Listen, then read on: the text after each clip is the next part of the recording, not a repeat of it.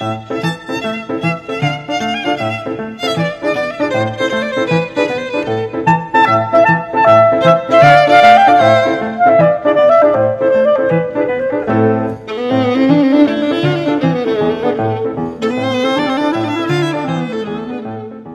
家好，欢迎收听本期维生素 E。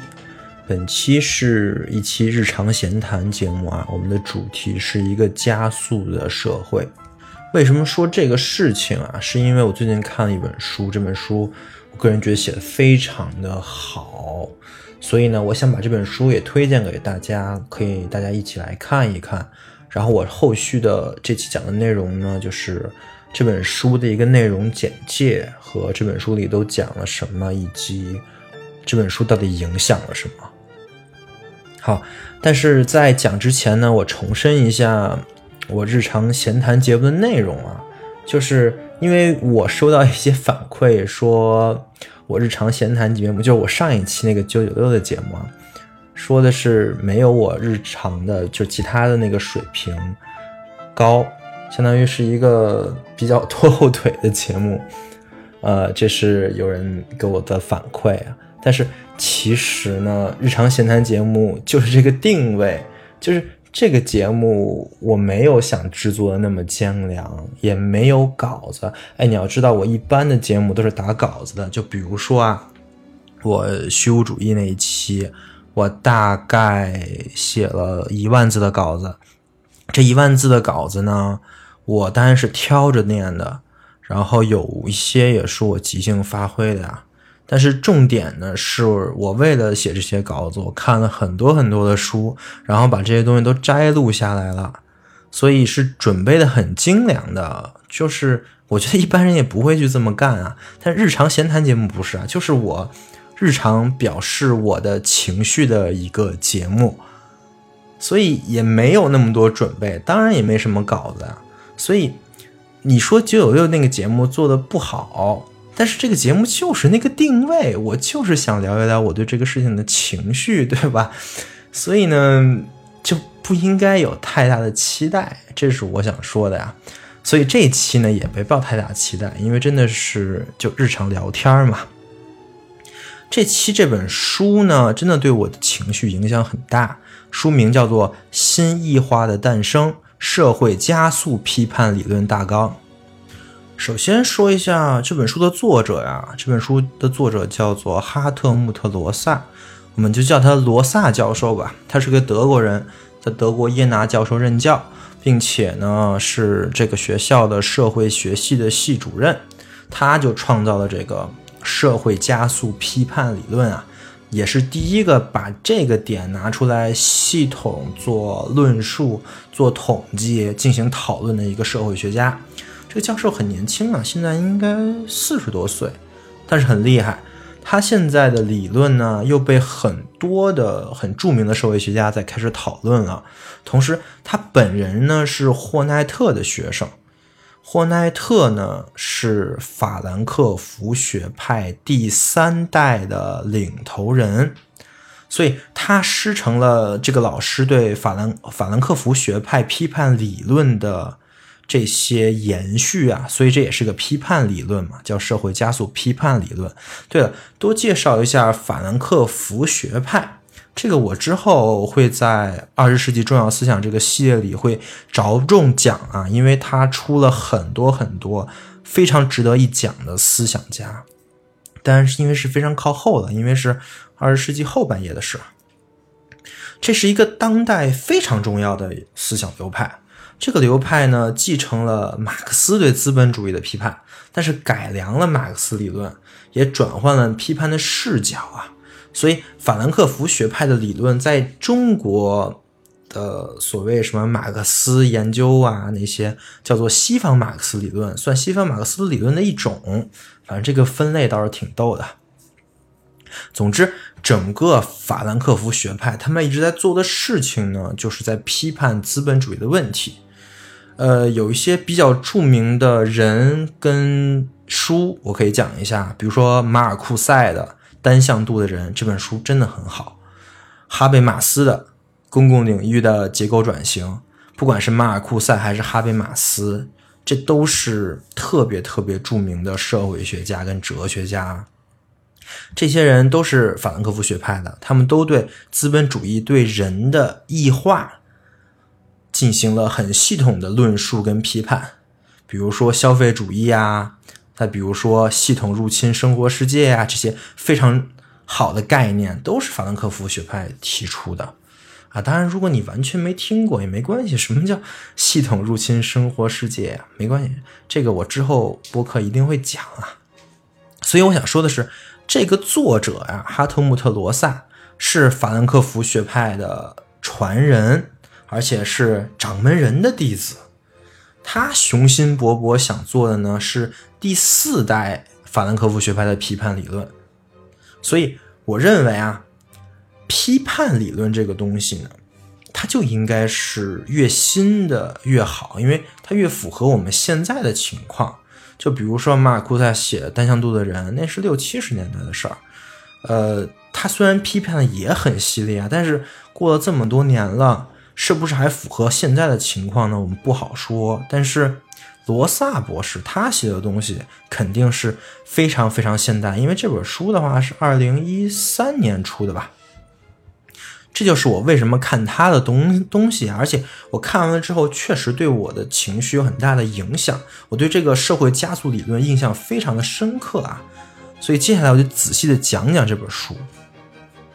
这本书首先呢，作者就写出了一个愿景，就是他认为现在呢的社会学家都和和哲学家都没有在说人话，只不过是在自己那个圈子里做的很无聊的辩论。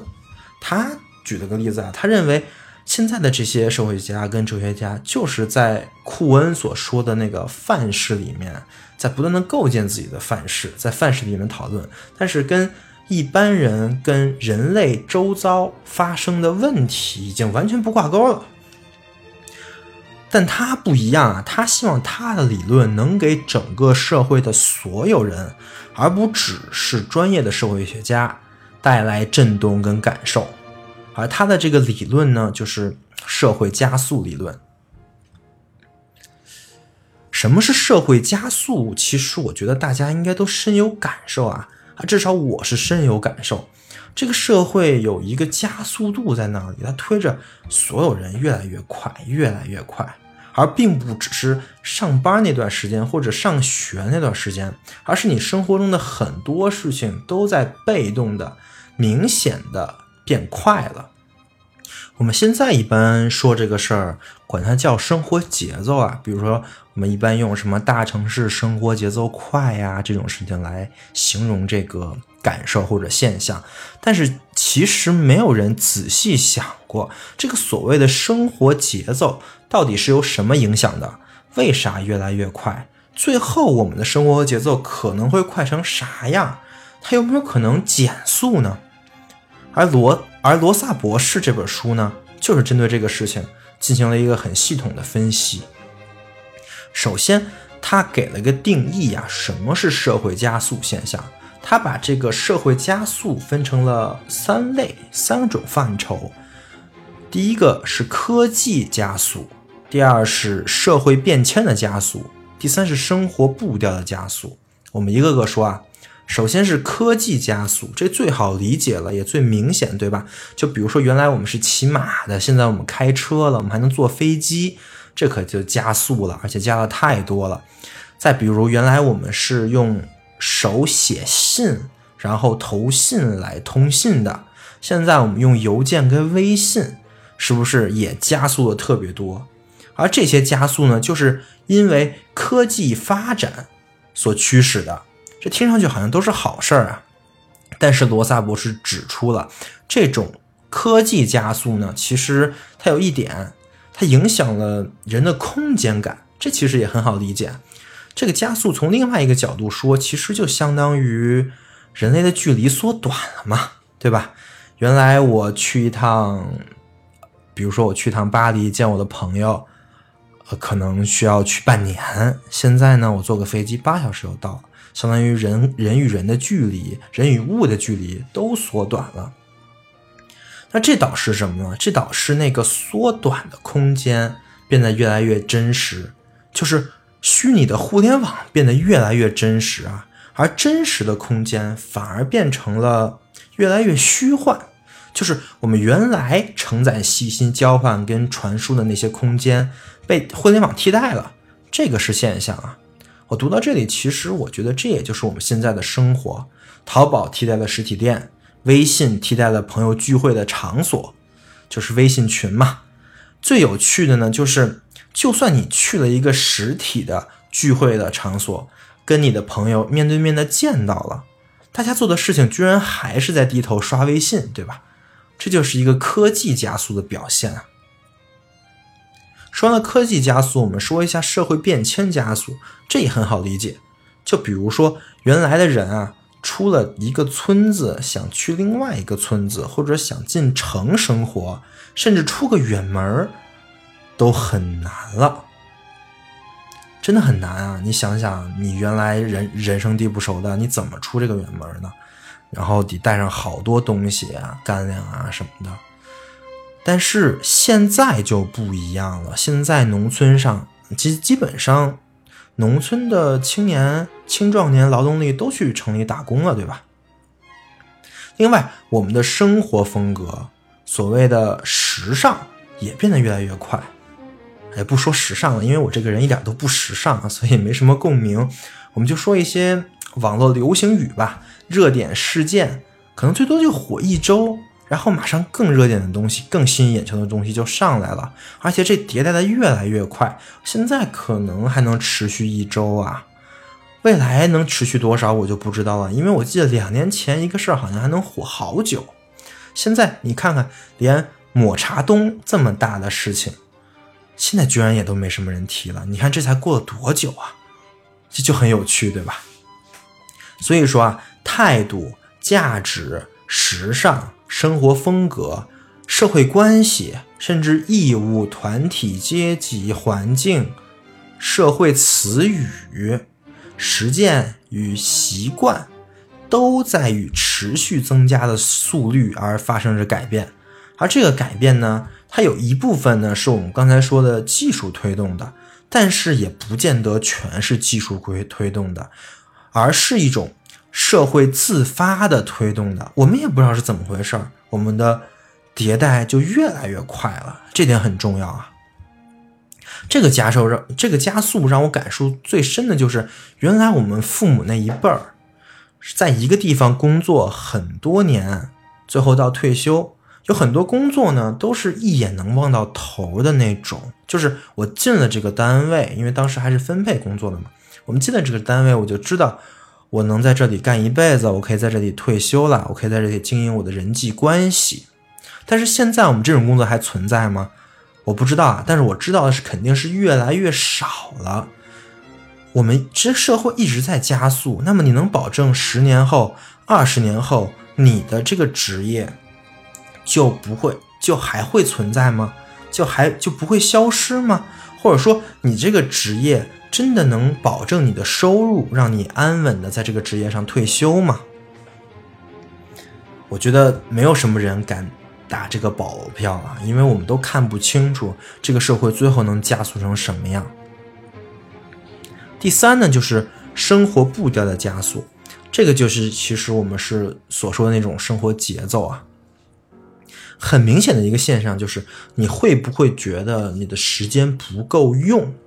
因为我是很明显的觉得的，这种感觉是越来越强烈的。我现在在录这个播客的时候是晚上十二点，我录完这个音频估计一点多了，这是我正常睡觉的点儿。但是我上大学甚至高中的时候都没有十二点后睡觉。你想我高中还高考呢，我还需要看那么多书，我也没有在十二点之后睡觉。相当于我最近的五年跟我之前来比，我平均少睡了一个小时。当然这只是我一个个例啊，但是我绝不相信这种生活节奏的加快，或者说时间不够用的感觉是我一个人能感受到的。我相信很多人都感受到了，时间匮乏这个问题真的非常的影响我。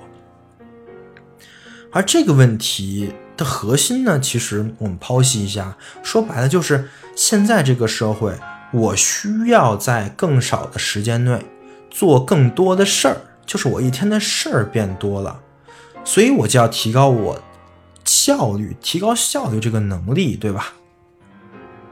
但是其实这个就有问题了，因为我们想一下，刚才我们说了三个社会加速的范畴，一个是科技加速，一个是社会变迁，一个是生活步调。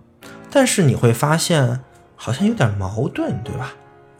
因为科技加速，就技术加速，理论上会是会导致生活步调的减速才对。就比如说，我写一封电子邮件，我肯定是比我手写一封邮件在技术是要快得多的。就比如说，我原来可能回十封邮件，我可能需要两个小时，那我写十封电子邮件呢，可能就需要一个小时就够了，而且他对方还能马上就能收到，那我岂不就空出了一个小时，对吧？那我既然能空出一个小时，我就不能去休闲放松，去干点别的吗？但事实上呢，这一个小时真的没有放松，我们真的一点都没有感觉到慢。我们这一个小时用用来干嘛了？是用来回复更多的邮件了。我们原来回了十封邮件，现在变成回二十封，甚至五六十封邮件了。所以，虽然技术使速度变快了，但是。莫名其妙的工作量的增加，甚至抵消了技术变快的那个方面，而且还增加了很多很多。要不然我也不会感觉到时间不不够用，对吧？而且事实上啊，这种同样的事情，在一个世纪以前，就是汽车跟洗衣机被发明的时候就发生过了。就是如果说啊，我们。所跨越的空间距离不变，或者说我洗衣服的周期维持不变，我们本来就可以通过发明汽车跟洗衣机来获得更多的自由时间。但事实上我们没有啊，原因呢就是原来我们的生活范围可能就是我家附近那个几公里步行就能到的。有了汽车之后，我们可能会为了有汽车去。到一千公里外的地方去自驾游，也就是说，我们的距离拉长了。而如果我们原来可能一个月或者说更久我才换洗一次衣服，现在有了洗衣机以来，我们每天都在洗衣服，对吧？所以说，其实我们虽然通过技术的加速。会导致我们有一定的空闲，但是我们发现这些空闲已经被更多的工作量所占据了。但是你会好奇啊，我们这些工作量是哪来的呢？这一切是怎么发生的？为什么我们生活的节奏就跟坐了火箭一样，越来越快，越来越快？这个这本书上也也有也有写啊，罗萨博士找了三个原因。哎，我觉得这个人好像很喜欢三哈。呃，我说一下这三个原因啊。第一个，竞争，还是知乎上可能比较火的那个词啊，就是内卷。这个我在思维方式那个主题的博弈论那期也讲了，很多的竞争并没有使社会的效率提高，相反，它使所有人都变得很忙。但是你又不得不去做，因为有博弈关系的存在。人理一个理性人就一定会去选择达到纳什均衡的那个解法。具体的话，你可以去听那一期啊。反正总之，呃，竞争是导致社会加速的一个很重要的原因。第二呢，就是文化问题，这个在书里叫做“永恒的应许”。什么什么意思呢？就是罗萨博士他分析了现在这个时代。就是现代虚无主义的一个时代啊，这个论述我在虚无主义那期也讲了。在虚无主义的时代，良好生活的一个标准是什么呢？罗萨博士认为，有一个非常重要的标准，就是体验丰富的生活是良好的生活。我相信这个大家应该基本都同意吧。当然，我肯定是不太同意的。但是好像社会标准是这样的：你的体验比一般人多，那么你就会遭，你就不是遭到啊，就会被别人羡慕。就比如说，有人吃一个美食，比如找到一个。呃，好吃的地方，他就会剖出来，然后大家会觉得哇，你吃到这么好吃的东西，你是有很独特体验的，然后大家就会都去吃，然后这个网这个网红美食就出现了，对吧？还有什么旅游啊打卡的地方，哎呀，你去了这个地方，你觉得很好，然后你抛出来一张照片，然后就火了，大家就都都去那个地方，也想跟你体验同样的经历。还有各种各样的，为什么人要有钱？为什么人要财富自由？因为还是要，因为你有钱就可以选择很多种体验，对吧？还是一个体验丰富生活的问题。这个是现在社会的一个很重要的判断，你是不是活得很好的一个标准。但是这个就有问题了，你想要体验丰富的生活，但是你时间就那么长啊。所以，生活步调的加速自然就成为你解决这个问题的方案了。如果我们加倍快的过这个生活，那我们只是只用一半的时间就可以实现我们的行动目标跟体验，对吧？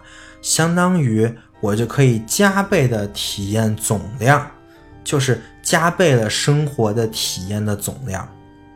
这是一个十分功利主义的一个观点啊！对我再预告一下，我下一期的主节目讲的就是功利主义。作为呃，我讲这个是作为经济学部分的一个开头的，呃，大家到时候记得听啊。所以说，现代加速的幸福应许是一种不言而喻的观念。他认为生活步调的加速呢，是我们在面对有限与死亡问题时候所做出的一个回答。就是既然我的时间是有限的，我的生命是有限的，那我在有限的生命里尽可能加快我的速度，我不就能体验更多的东西了吗？这是我们一种良好生活的观念而导致的加速啊。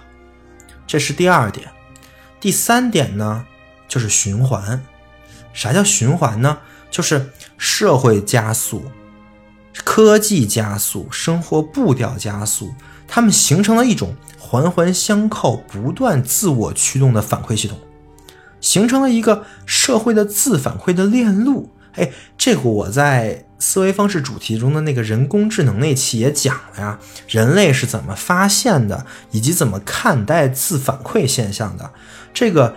是被侯世达称作为怪圈的一个现象啊，它对人类造成了非常大的影响跟困惑。具体你可以听那一期啊，哎，你看我这特别方便，对吧？就是你想说的事情，你之前都录好播客了，然后你就跟他说我去听这期就行了，哎，是不是就很棒啊？所以说这是一个循环啊，是个自我指涉的循环。这个循环就造成了，一旦开始了循环，那么这个加速就根本停不下来了。它是一个越来越快、越来越快的过程，而我们现在就处于这个加速循环之中。罗萨博士是这么说的：在生活所有领域的社会变迁都加速的竞争社会当中，个人总会觉着自己站在滑坡上，人们的体验。知识、穿着、设备，甚至是生活方式和日常用语，只要稍微喘口气，马上就会变得落后、过时。不知道你有没有这种感受啊？反正我是非常有这种感受的。而且呢，这种感受就是有人拿这个做生意啊，就是得到和什么各种知识付费的那种 APP 课程给你贩卖的那种焦虑感。这也是我为什么讨厌这些知识付费 APP 的原因，就是他们助长了，而且还极大的加快了这个社会加速。它在这个社会加速的循环里起到了一个推推波助澜的作用。当然啊，我说的这个东西呢，可能绝大部分人都能感知到，但是还会有一些人会觉得你说的这么玄乎，我们一我们难道真的一直在加速吗？我怎么没感觉到呢？对这个问题，罗萨博士也回答了，就在这本书里啊，他说你没有感觉到，是因为这个社会还有几种减速的力量，说不定你就生活在这些减速带里面。他大概举了这么几个减速的力量，第一个呢是自然的极限，就是。这个社会上，因为你的生命、你的基因这个问题，有很多东西是不能加速的。我举个例子啊，就比如你怀孕了，你准备生孩子，然后你发现你的生活节奏马上就慢就慢下来啊，因为这个急不了啊，怎么都得十个月。社会再怎么快，你生孩子也得十个月，对吧？当然啊，如果说技术加速到了。有什么黑科技可以一个月生孩子也不是梦的，这就有点可怕了。但这个里我待会儿也是要批判这个东西。这是这是一点是自然力量的极限，还有一点呢，就是这个社会上有很多减速绿洲，就是有不少地方啊，其实没什么加速的感受，比如很多小城市啊，比如说原来的昆明、大理。丽江那块儿啊，就是所谓民风淳朴的地方，看上去生活节奏就非常的慢。我之前呢在欧洲的一个小镇子里住，还不如镇中心啊，是镇旁边的一个山上。我在那儿住了大概两年，我就感受到了这种慢。就比如说晚上五点之后，除了酒吧就没地方开着了。再比如说，你想点个吃的，你点不了，你就只能点外卖。再比如说，日常的节假日啊，各个地方全都关门，就很有趣啊。就是你你也没什么其他事干，你就只能待着，自然就慢了。那这种地方感觉就很适合当代人去这儿待着，对吧？那不然呢，也不会有好多人想去什么去大理呀、去丽江啊这种事情。但是有个问题啊，就是这些地方这些减速绿洲是很容易进入加速循环的，而且一旦进入了加速循环，就再也回不去了。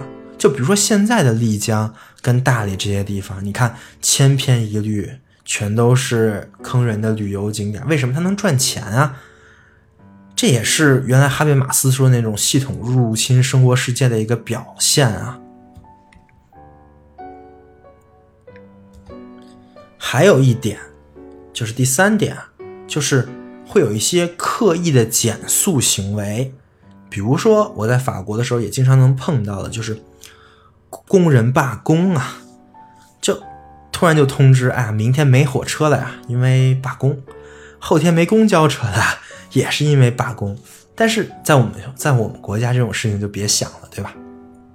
还有呢，就是很多专家和学者对于现代社会的批判跟呼吁，这个罗萨博士称作为意识形态类的减速啊，这也算是一种刻意减速啊。就比如说，法兰克福学派批判资本主义的各位哲学家、社会学家，其实也是在为这个社会踩刹车，在减速，对吧？有这些减速手段，那么社会会不会因为这些减速手段就没什么问题，就不会一直加速呢？这个罗萨博士也说了，不可能，因为上面那几种减速的力量。要不就不堪一击，比如说那个减速绿洲，它一旦陷入加速循环，它就再也没法减速了。要不呢，就力量根本就达不到这个减速的标准。就比如说那些刻意的减速，你在中国非常能感受到这种感受啊，就是大家都是以 GDP、以奋斗为主题的。那么一旦有人说出什么什么什么什么，咱们应该怎么样？怎么样？怎么样啊？这种声音会很小，而且基本没有什么人在意，所以这个社会的加速度跟加速力量是远大于减速力量的。这个社会一定会不停、不停、不停的加速下去。我上期日常闲谈节目里也说了，九九六那个事儿，就是九九六那那那一期节目啊，九九六才可能是这个社会的之后的常态。很多没有九九六的工作，很可能就是因为你在那个减速绿洲里面，但是，一旦那个减速绿洲受到了整个社会的侵蚀，进入了加速循环，那么说不定你很快也就九九六了。你看。这和上期闲谈节目也呼应上了，是不是很厉害？所以我看这本书的时候啊就是这么想的。哎，这块我做过播客，哎，这块我也做过，所以这本书写的真好。那么我们说了这么多，我们证明了社会在不断的加速，我们的感官也告诉我们了，社会确实在不断的加速。那么这个加速有什么问题呢？因为按照一个很正常的社会建构的标准嘛，就我们刚才也说了，多体验生活，过丰富的生活是良好生活的一个标志。所以我不断的加速，不断的体验生活，不是挺好的吗？这就是为啥这个社会加速理论是个批判理论啊，就是你首先说明这个社会它有这个现象。有这个社会加速的现象，然后你就需要说明了这个现象到底有什么问题，它能导致什么情况。而这个罗萨博士也在这本书里完完全全、明明白白的说明了，一句话概括就是：这种社会加速会引发严重的人的异化。具体什么是异化？怎么就异化的？你可以，如果你感兴趣的话，你可以看这本书的论述啊，因为这块比较学术，他引入你，他引用了很多他的很多前辈，法兰克福学派各个前辈的理论来进行了批判。我就我在这里就不引述了。我在思维方式的最后一期也说了，为了应对这个复杂的世界呢，我们要多讲故事。那我们就多讲点故事跟例子来说明。这个社会加速对人的一个异化。首先呢，在一个加速的社会里啊，很多东西加速很快，但是我刚才说了啊，有很多东西是不能加速的，而这还还有很多东西一旦加速了，它就不是原来那个东西了，它就变味儿了。我举个例子啊，比如说能加速的东西，金融资金的流动是可以加速，对吧？我也可以。现在很多人，就包括不管是哪个国家，都想让资金尽快的转起来，这样的话对你的 GDP 还是对大家的生活都有帮助，对吧？但是金融可以加速，消费就不能加速。我说的消费不是买买买那个动作，那个那个那个动作当然可以加速了，而是买了之后你还得用，对吧？这整个消费的过程你加速不了。就比如说，你买一本书非常容易，你亚马逊上、京东上一下单，呃，一下单你就买了，对吧？但是你读一本书呢，你需要多久？再比如说，你买一个游戏也太容易了，比如 Steam 上随便买一个，呃，三秒钟就买完了。但是你玩一个游戏呢，我现在还没玩完《只狼》的第一章，《只狼》这个游戏怎么着不得花四十个小时玩啊？这就导致了，在现在的加速社会啊，那些没法加速的消费，就变得贬值了。那什么东西变得升值了呢？就是那些也跟着加速社会加速了的消费。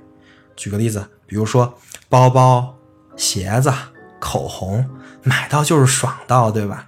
你就图买那一下的爽。而且背两次，那不挺好的吗？那其实也，你也不需要再怎么消耗它，也不需要花时间去跟它相处，对吧？因为文化加速、时尚加速，更增加了这些东西，什么包包、鞋子、口红的这些东西的换代速度啊，那你当然就不断不断的在买，所以你买这些东西的频率跟买书比，自然就快了。所以，加速世界的消费啊，和那种平和的慢节奏的社会的消费是完完全全不同的。我刚才那个例子，我想已经说，我已已经很说明了。这是第一个异化，消费的异化。第二个，比如说你九九六，当然你可能是个工作狂啊，你可能是一个非常在乎功利世界的一个人，认为人就该奋斗啊。OK，但是当你深更半夜加班的时候，你其实很可能是想要早点回家的，你肯定有这方面的一个情绪，或者说，甚至你可能已经跟你的爸爸妈妈，甚至你的爱人承诺过，我今天要早点回家，但是今天你又回不去了。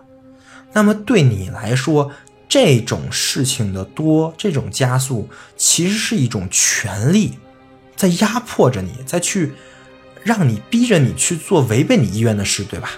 这是不是有一点异化的感觉？也就是说，每当我们既是自愿又违反我们真正的意志在行动的时候，你都会感觉，哎呀，有点不对。当这种状态持续下去的时候，我们会发生什么事情呢？我们很可能就会或早或晚的就忘记了我们真正想做的目标跟意图是什么，就会。产生一种很期待，就会产生一种很奇怪的感感觉，就是觉得我们被他人管制了，但是其实并没有什么所谓的外在的压迫者在管制我们，这就是加加速社会的问题，我们都是被裹挟在里面变得一起加速的，但是这真的是大家的真实意愿吗？这是自由意志所得出的结论吗？我们一定要这么加速吗？我相信并不是啊。你有没有感觉到，你一天做了那么多的事儿，其实没几件是真正为了自己而做的。你每天的行动都不断的被各种啊这个事儿必须做，我必须那样做的这种修辞构筑起来。你的生活就像一个代办列表一样，每一件事儿都是必须做的。比如说，我一定要减肥，我一定要去上培训课。我一定得学个外语，这听着好像是你自己的想法，但在一天结束的时候，你还会觉得自己有罪，因为我们没有满足对社会的期待，我们终究从未完成，也没有办法完全能做完我们的事情清单，然后你还就会焦虑。为了缓解焦虑，你又去买知识付费的课，因为这个最简单了，这个是你花钱。就能买到，而且随随便便就可以听的一种东西，因为它不会讲的很难啊。听了这个课之后，你又会继续去干那些事儿，又会给你自己列 to do list，然后你又会焦虑，又去买课，这就又循环了，是不是很有趣啊？而且这听的是不是相当真实啊？我敢说，这就是很多很多人的。真实生活的缩影，真的，这个是你生活时间和人的意愿被异化的一个例子啊。我再举个例子，我们举一个大点的例子，比如说一个民主的国家，在这个加速的社会里，你会发现民主这个事情太低效了，太慢了，这会导致什么呢？会导致有一些不民主的国家，就有一些很强权的国家，它会飞快的发展，然后它会来占据你的市场，越来越强大。这种强权国家，它会威胁你的地位。到这个时候，民主国家的群众可就着急了，那咋办呢？我们再这么下去，可能自己都会有危险了，那怎么办？我就赶紧选择一个政治强人，一个很偏激的一个人，来上台来掌管这个所谓的民主国家，这样民粹主义就上台了。民粹主义者用自己集权的手段，来把民主的力量逐渐消减，把权力集中在自己手里，用这种方式来对抗那些不民主的国家。哎，你听这个事情是不是很耳熟啊？这个具体我就不多说了，因为这个其实就是我们现在这个社会此时此刻在上演的一个事儿。这个问题不在于民主啊，民主一点问题都没有，问题在于这个加速社会本身就造成了这么一个逻辑，就会使那些不民主的国家啊逐渐占据上风。而民主的国家不得不变得不民主。好，举完这三个例子了，我觉得你对这个加速社会会造成什么样的后果和结果，应该已经很明白了。那么，我为什么要说这个事情的这个目的，其实也就达到了。你可能会问：啊，我们现在都在一个加速的社会里面了，那我们应该怎么办呢？有没有什么办法来？把我们从这个循环里出来，还是怎么样，对吧？但是，我这个办法不是这期想讲的，也不是这本书里有的。我们这本书其实就是讲这个社会的问题的。我希望大家通过这期节目和这本书，可以对这个加速的社会有一些实感啊。最重要的点就是，在这个加速的社会里。有很多东西真的不是你的问题，是社会的问题。你可能觉得我这么说这个事情有点幼稚啊，因为我们现在受到的教育啊，还是什么，都会告诉你们，社会是没有错的，我们需要去适应这个社会，对吧？我们需要去在这个社会找到自己的生活。但是不是的，我们现在现代社会真的有很大的问题，而加速。就是这个社会的一个问题表象之一，一定要相信这一点。很多东西并不是你的错，所以说，当你开始对这个社会进行反思，开始认为不是我的错，是世界的错，这句话并不是一个那么幼稚的话，而是一句很有力量的话的时候。那么，其实你就是在，你就走到了可以超脱出这个循环，去抵抗这个加速循环的第一步了。这个其实就是法兰克福学派的各位学者、各位伟大的哲学家们，以及罗萨博士，以及我想说明的事情。好的。这就是本期日常闲谈节目的主要内容。